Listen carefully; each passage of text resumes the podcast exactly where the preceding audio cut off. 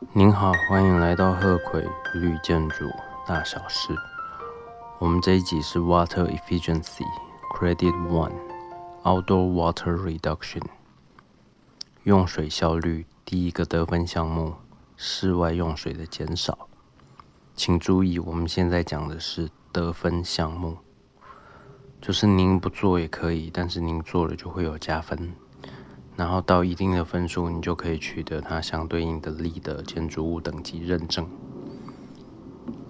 既然如此，就要讲一下在之前的 Prerequisite One 必要项目，它跟现在我们讲的 Credit One 得分项目名字一模一样，都叫做 Outdoor Water Use Reduction，室外用水的减少，非常容易搞混，但就请注意一下，您可以把我们现在在讲的 Credit One 得分项目视同是 Prerequisite One 必要项目的再延伸、再进阶。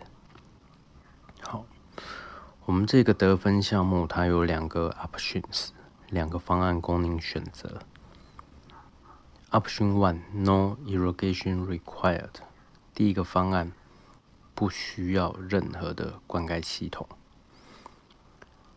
它这个要求跟说明都跟 Prerequisite One 必要项目一模一样啊，这个在立德来说算是非常神奇的一个状况，就是符合了，您就可以在必要项目跟得分项目两边都符合，然后取得得分项目的分数啊。一般情况不是这样，都是必要项目比较简单，然后得分项目比较严格。我不晓得这里怎么回事，总之就是这样。我来说明一下，什么叫做不需要灌溉啊？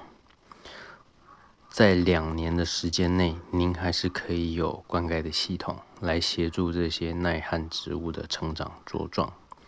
在两年之内，把这些灌溉系统移除掉，利用当地天然的降雨之类的，来符合这些植物所需要的水分，让它们可以长下去。就可以符合我们现在在讲的这一个 Option One 方案一。再来是 Option Two，Reduced Irrigation，减少灌溉。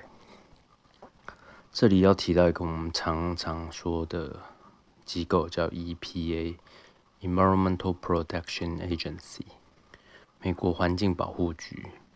它提供一个东西叫做 Water Sense（Water Budget Label）。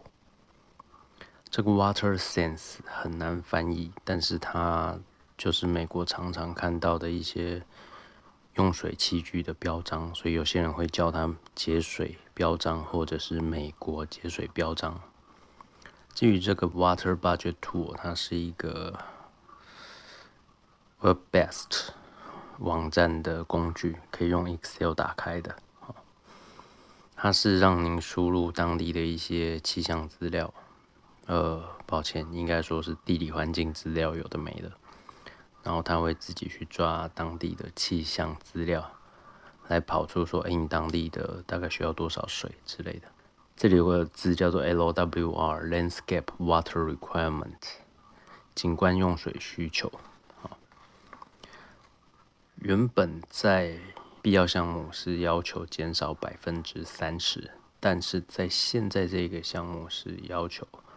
如果你可以减少百分之五十，您就可以得一分；如果您可以减少百分之百，那您可以得一或二分。差别在哪里？如果您的案子是 health care 医疗，哎，那很抱歉，你就只能得一分。除此之外，别的案子就可以得两分。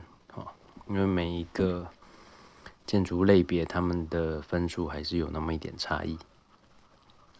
好再来跟您报告三个例的提到的手法，怎么减少这些户外用水。第一个手法是 irrigation efficiency，灌溉的效率。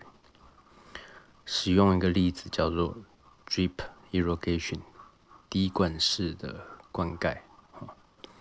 他还有提到说，它的分类是属于 micro irrigation，细微型的灌溉。虽然是细微，但它效果非常好。我来做一个说明。先讲到我们可能大部分人都有的经验，就是在某些公园啊、学校啦那些种草的地方，它可能会有那种洒水头。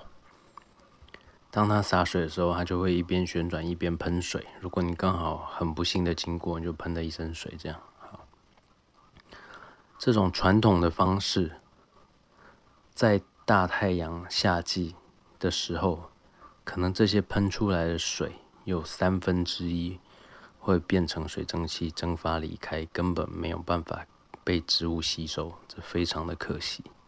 好，所以我们现在要讲的这个 drip irrigation 滴灌式灌溉，就是为了改善这种情况。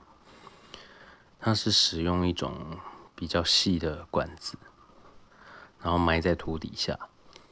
这种管子呢，它会漏水，而且它的用意就是会漏水。它可以在植物的根部旁边慢慢的把水漏出来，让植物吸收，减少在土壤地表以上蒸散的可能。所以它可以相对的省水。但是我也老实告诉您，这个需要一些专业的知识，哈，不要小看那些会漏水的管子，它没有那么简单。我过去待过一间办公室，那个老板非常的有趣。他是慈济的高阶，哈，他就想要做这件事情，所以他在我们的办公大楼里弄了一堆土，地板就是土，哦，当然下面有一些防水措施。地板的土里面就是埋了这些细小的管子，但是实际上我们在使用的时候发现。水龙头打开，从这些细小管子出来的时候，最远的那个地方一滴水都没有，但是离水龙头最近的地方已经泛滥成灾了。哦，因为我们没有这方面的经验知识，所以这个东西我们弄不起来。最后只好用传统的方式，就是那个装水的，那个叫花洒还是什么东西，然后去对植物浇水。这样花了很长的时间。我们讲了第一个。手法 irrigation efficiency 灌溉的效率。再来，我们讲第二个叫做 alternative water sources 不同的水的来源，就是除了自来水之外，您还有别的方式，譬如说 reclaimed wastewater 废水回收再使用，grey water 中水或者是灰水，中就是中间的中，灰就是灰色的灰。灰水这个定义很特别，因为立的有强调，在美国不同州的定义不一样。当然，不同地区、不同国家，它可能也有不同的定义。我先来讲一般接受的定义，再来讲立的接受的定义，这两个不一样。一般定义的灰水，就是因家庭产生的废水，可能是洗衣机、洗碗机、水槽。没有接触到马桶、小便斗这些人类排泄物，这些就算是灰水。但是在立的的规范要求是，洗碗槽、厨房水槽这些水也不算，因为他们接触到了一些有机物、生化物，就是食物，哦，会比较容易败坏。所以在立的的认定。这些不算数，当然那些粪便什么的更哦细菌多的也不算。啊，刚讲了两个，再来是 captured rainwater 雨水收集，storm water 径流就是雨水已经流到地面上，你再把它收集起来。还有 foundation drain water 这个比较复杂特别，说实话我也只是听过，没有接触过。您建筑物的基座在土壤底下，可能它附近的土会有一些水。好，那个水怎么来的？有的可能是地下水层慢慢往上毛细现象上来的，或者是其他原因流过来。总之，那边的水有些时候你可以把它抽来使用，但是那个比需要技术。这个我以前在密西根大学。土木系营建管理组的时候有念过，当然都已经忘光光还给老师了。如果没抽好的话，可能会土壤下陷，或者是土壤侵蚀，就是把旁边的土都弄不见了。然后建筑物就可能会倾斜，啊，那蛮严重的事情，所以这个需要专业。好，在我刚才讲的这一些各式各样的替代用水，您需要再考虑到一个东西，叫做 salinity，盐度。盐就是我们吃饭沾的那个盐那个字，盐度。它是测试里面的一些矿物质含量最多，当然就是盐。为什么要测试这个？是因为当你把这些水再拿来灌溉，不要忘了，我们现在讲的是户外用水的减少，所以很大的部分就是提到灌溉。当你把盐分很高的水灌到植物的根部的时候，就代表你要换植物了，哈，应该听得懂，就是它会死掉了。另外，您还需要考虑到的就是 supply timing and availability。用中文来讲，就是什么季节、什么时候会有水。像我现在人在台湾，刚好这段时间大家都在讨论中南部缺水很严重，所以您需要考量到说，在什么季节会有多少的水。譬如说五月会有梅雨季，理论上水就比较多，这些您都需要把它规划进去。刚刚讲了两个手法，第三个手法叫做 Smart Scheduling Technologies，聪明的排程科技。哈，其实我蛮讨厌听到 Smart 这个字，因为它感觉就好像讲说其他人都是笨蛋一样，就是以前传统的灌溉都是笨蛋，现在这个才是聪明的。哦，好，但总之它就是这个名字。它主要的用意是使用 Internet 网际网络去截取一些。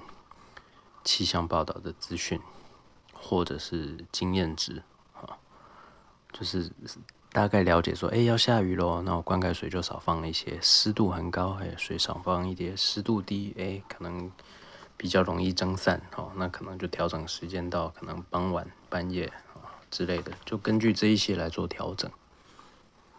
那理论上可以再多减少百分之十五的户外用水。好。讲完了，感谢您的收听，期待下一集见。何魁遇见主大小事，拜拜。